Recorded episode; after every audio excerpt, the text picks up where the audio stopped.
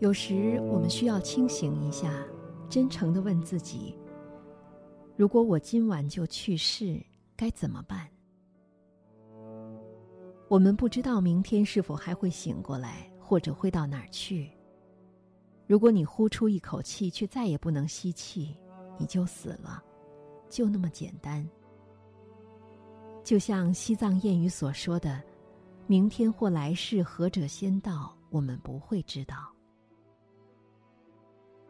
有些著名的西藏禅观大师在晚上就寝时，会把杯子倒空，杯口朝下放在床边。他们从来不确定隔天是否会醒过来，还用得着杯子。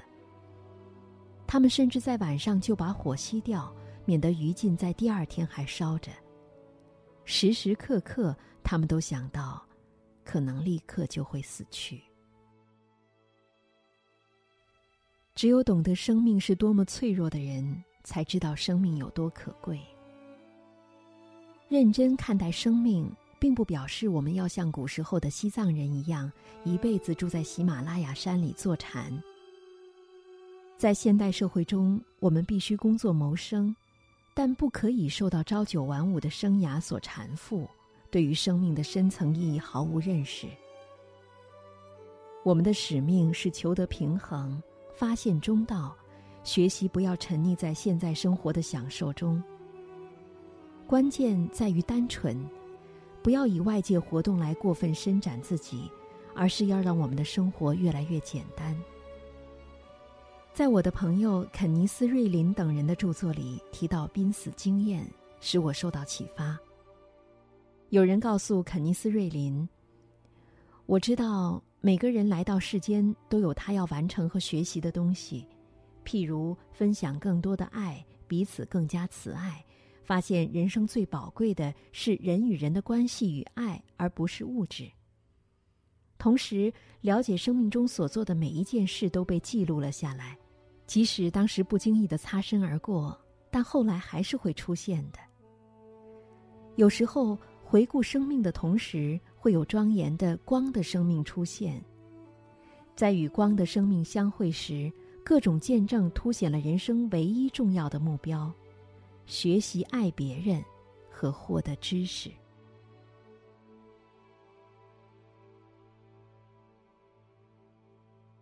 我常常自问：为什么一切都会变呢？只得到一个答案，那就是生命，一切都无常。佛陀说，我们的存在就像秋天的云那么短暂，看着众生的生死，就像看着舞步。生命时光就像空中闪电，就像急流冲下山脊，匆匆划逝。面对死亡，我们有无限的痛苦和迷惘，最主要的原因是我们忽视无常的真相。我们多么渴望一切都恒常不变，因此就得相信一切都可以如旧。但这是以假当真而已。诚如我们经常发现的，信念和实相的关系很小，甚至毫不相干。这种以假当真的错误讯息、观念和假设，构建出生命的脆弱基础。不管再多的真理不断逼近，为了维持我们的伪装，我们还是宁愿不可救药的继续浮夸下去。我们总是认为改变等于损失和受苦。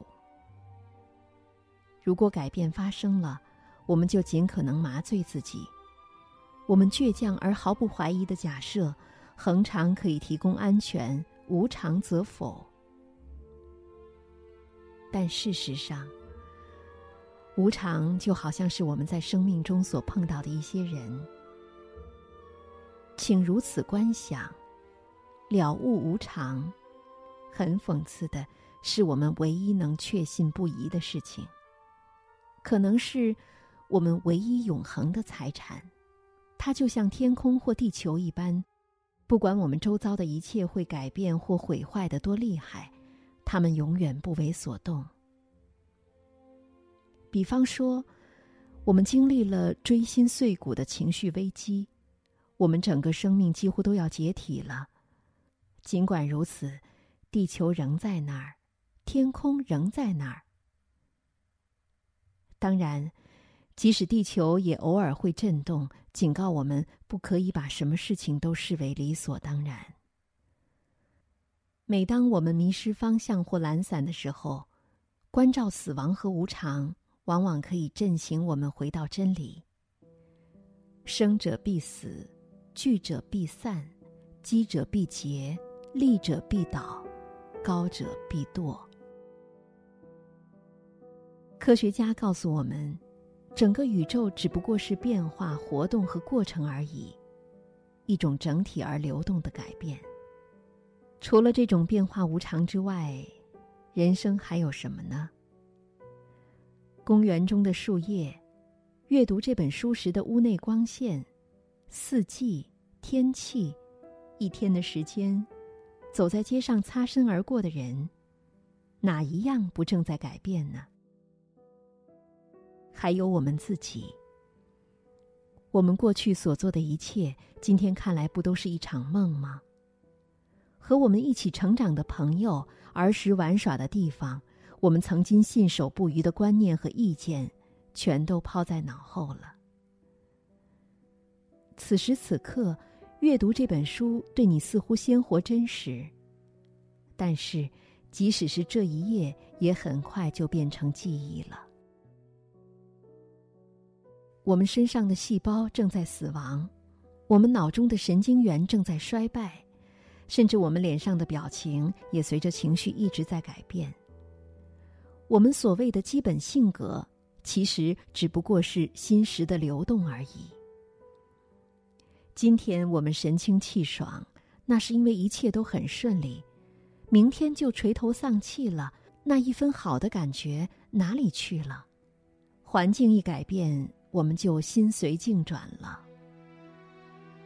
我们是无常的。影响力是无常的，哪里也找不到坚实永恒的东西。比起我们的思想和情绪，有哪一样东西更不可测呢？你知道你的下一个念头或感觉是什么吗？事实上，我们的心就像梦那么空幻，那么无常，那么短暂。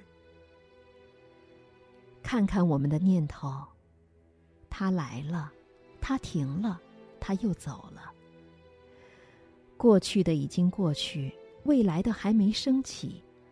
即便是当下这一念，诚如我们所经验到的，也立刻变成过去了。我们唯一真正拥有的，是当下，此时，此地。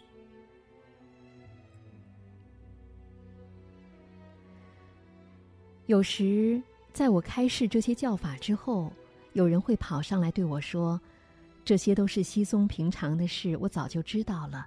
说些新鲜的吧。”我就对他说：“你真正了解和体悟无常的真意吗？你已经将无常与每一个念头、呼吸和动作相结合，因而改变你的生活了吗？”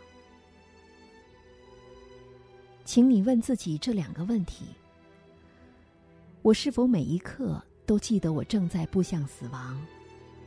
每个人、每一样东西也都正在步向死亡，因此，时时刻刻都能够以慈悲心对待一切众生。